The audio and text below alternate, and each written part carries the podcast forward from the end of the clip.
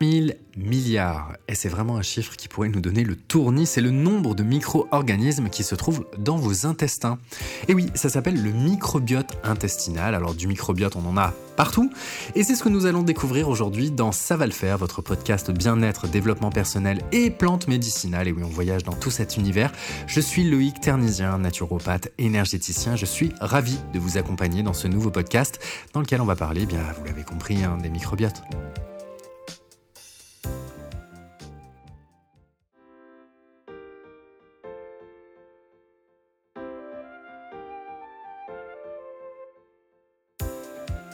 Et oui, et d'ailleurs, on devrait vraiment dire microbiote au pluriel plutôt que le microbiote.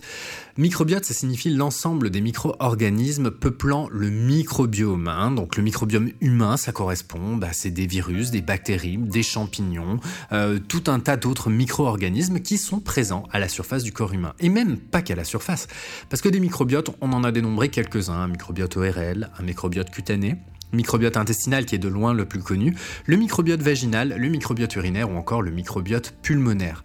Alors des bactéries, on en a partout et d'ailleurs on est bien plus bactérien qu'humain.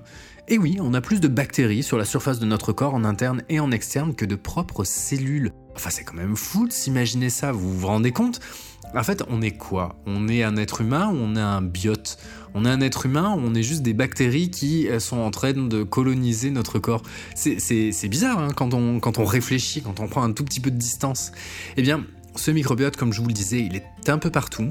Il est très très très important. D'ailleurs, le plus gros, c'est le microbiote intestinal, hein, celui qui comporte 100 000 milliards de micro-organismes qui peuvent même peser jusqu'à 1,5 kg chez l'adulte. Alors si vous avez envie de perdre quelques kilos, vous avez juste à demander à quelques bactéries de partir et vous devriez réussir à rééquilibrer tout ça. Non mais blague à part, c'est quand même énorme. Il y a 1,5 kg de bactéries dans nos intestins qui ont un rôle qui est très divers. D'ailleurs, le rôle numéro 1 du microbiote intestinal est principalement la digestion.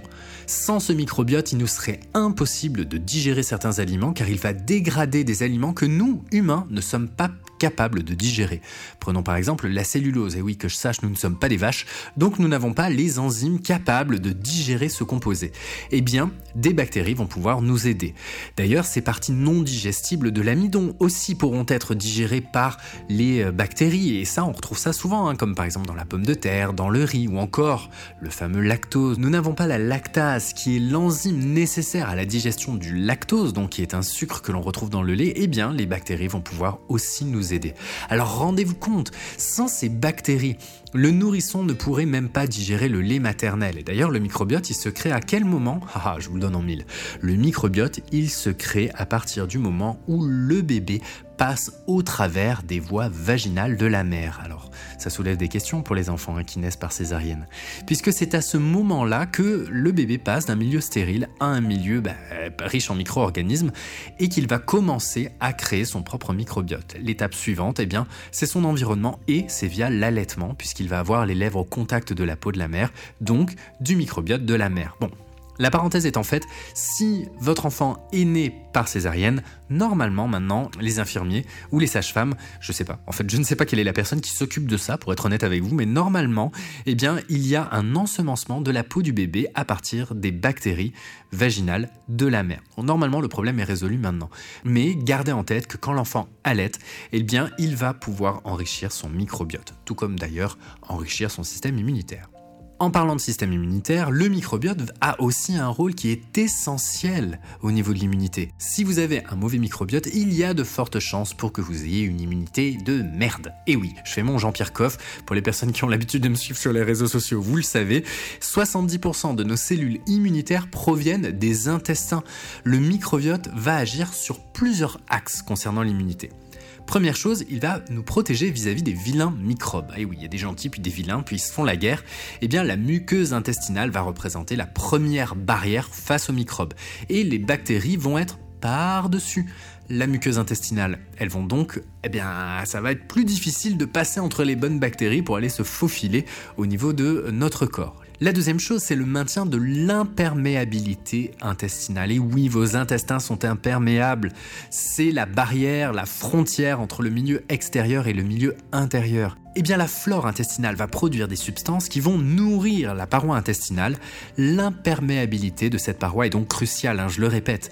La surface de la muqueuse intestinale représente 300 mètres carrés. Non mais 300 mètres carrés au niveau des intestins. Normal. Et imaginez-vous que c'est pas la surface la plus grande, hein, de mémoire, la surface la plus grande, c'est la peau. Celle-ci est donc extrêmement fragile, hein, la paroi intestinale.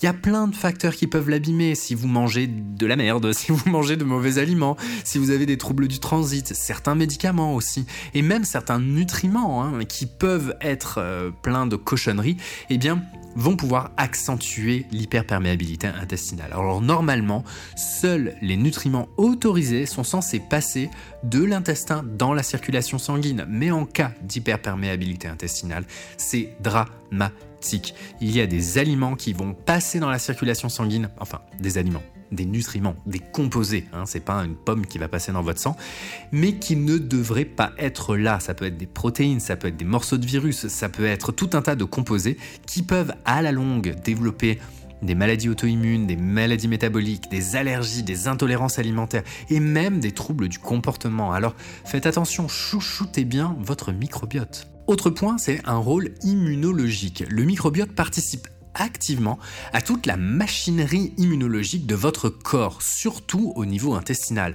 Alors par exemple, les bactéries produisent une substance qui aide au développement des protéines qui ont un rôle majeur dans la réponse immunitaire telle que l'inflammation. On a aussi une belle production de vitamine K qui sert à la coagulation du sang et à la calcification de nos tissus mous. Alors oui, les bactéries sont profondément nos amis. Et d'ailleurs, il y a une étude de mai 2018 qui dit qu'un microbiote intestinal diversifié contribue à la bonne santé artérielle chez les dames. Alors mesdames, mangez bien. Autre point important, le microbiote en lien avec le poids. Eh bien, les aliments sont censés nous fournir de l'énergie, mais vont aussi nourrir nos bactéries. Et oui, bah, quitte à être là, hein, elles vont se nourrir. Nous n'avons pas tous le même microbiote, nous ne sommes pas nés au même endroit, nous n'avons pas les mêmes ancêtres, et ce microbiote, eh bien souvenez-vous, c'est notre mère qui nous le donne, en partie, en tout cas à la naissance. Eh bien, les personnes obèses ou en surpoids vont avoir un microbiote qui est pauvre, qui est moins diversifié. Il y a des recherches qui ont prouvé que notre microbiote a un impact positif sur le métabolisme des lipides en promouvant la dégradation du mauvais cholestérol. C'est lui qui envoie des messages à notre cerveau. Vous savez, le, cerveau qui se trouve entre les deux oreilles. Moi, j'appelle ça le modem, hein, de vous à moi. Mais en tout cas, pour lui dire qu'il n'a plus faim. Et oui, L'étude d'une certaine Karine Clément a même montré qu'un changement alimentaire de 6 semaines sur 300 personnes avait permis d'enrichir le microbiote de 30%. Vous comprenez pourquoi, et s'il y a des clients à moi qui écoutent ce podcast, vous comprenez pourquoi je suis aussi intransigeant sur le rééquilibrage alimentaire en début de consultation?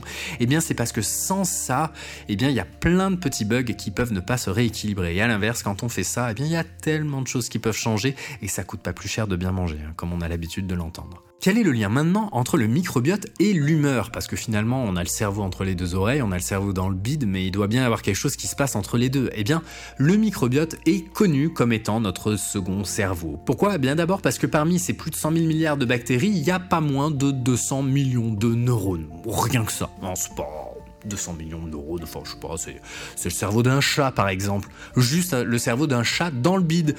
L'intestin communique sans cesse avec notre cerveau via une autoroute à double sens, voilà, dans les deux sens, qui s'appelle le nerf vague. D'ailleurs, ça vous est sûrement déjà arrivé d'être stressé et hop, on a des crampes digestives, on a un petit peu mal au ventre, ou même on peut aller à la diarrhée, à la selle. Eh bien, tout ça, c'est cette communication entre les deux. Ensuite, il y a une hormone qui est essentielle hein, pour le bien-être psychologique. Elle s'appelle la sérotonine, c'est l'hormone du bonheur. Elle est produite à 95% par nos intestins. 95%, vous imaginez si vous n'avez pas les bonnes bactéries et si vous apportez pas évidemment les bons aliments, eh il y a peu de chances que vous ayez de la sérotonine au niveau du cerveau. Le microbiote augmente aussi la vitalité par la synthèse de la vitamine B qui joue un rôle sur l'humeur, sur la gestion du stress et même sur la reproduction. Et si vous saviez le nombre de personnes qui viennent me voir en consultation, qui ont des problèmes de fertilité et qui se retrouvent, comme par hasard, à tomber enceinte après un simple rééquilibrage alimentaire. D'ailleurs, dans certaines cultures, dès le mariage, la femme change son alimentation pour justement faciliter la procréation. Le microbiote, vous l'avez vu, est essentiel au bon fonctionnement de notre corps humain. C'est de loin la chose sur laquelle je travaille le plus avec mes clients en début de consultation et croyez-moi que ça permet de solver un grand nombre de problèmes. Vous l'avez compris, le microbiote, c'est mon dada, ces 100 000 milliards de bactéries sont primordiales pour la bonne santé de notre corps, et c'était ce que j'avais envie de vous partager aujourd'hui dans Ça va le faire. Donc si vous mangez bien, vous inquiétez pas, ça va le faire. Et si vous avez aimé ce podcast, eh bien n'hésitez pas à lui mettre une jolie petite note et à le partager à vos amis qui peut-être auraient besoin de découvrir ce magnifique microbiote intestinal. Quant à moi, eh bien je vous souhaite une très belle journée, je vous dis à très bientôt dans Ça va le faire.